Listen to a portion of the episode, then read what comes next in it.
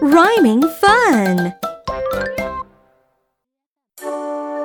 It's rhyme time! Repeat after me. No problem.